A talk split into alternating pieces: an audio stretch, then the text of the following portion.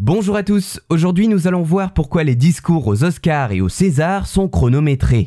Vous avez peut-être déjà regardé une cérémonie de remise de prix comme les Césars ou son équivalent américain, les Oscars. Que ce soit en version française ou anglaise, ces soirées qui célèbrent le cinéma et récompensent tous ses acteurs nous montrent chaque année des moments qui peuvent rapidement devenir délicats, les discours des vainqueurs. Selon la personne qui a été récompensée, le discours de remerciement peut être alors plus ou moins long et surtout plus ou moins ennuyeux. Nous allons voir que nos deux cérémonies ont fait en sorte de pouvoir prévenir ces fameux moments de flottement que l'on redoute tous. En ce qui concerne les Oscars, en 1943, l'actrice Grace Garson a par exemple fait le discours le plus long de l'histoire de l'événement pour son rôle dans le film Miss Miniverse réalisé par William Wyler.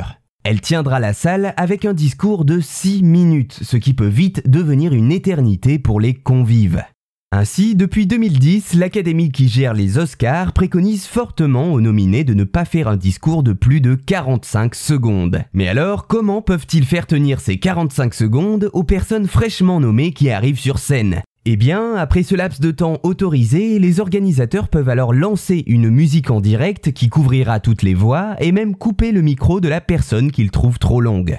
Dans les faits, si les personnalités influentes qui sont appelées pour les Oscars principaux ne sont jamais coupées en plein discours, même si elles dépassent ce ton accordé, il y a moins de pincettes prises pour les Oscars plus techniques, moins connus du grand public.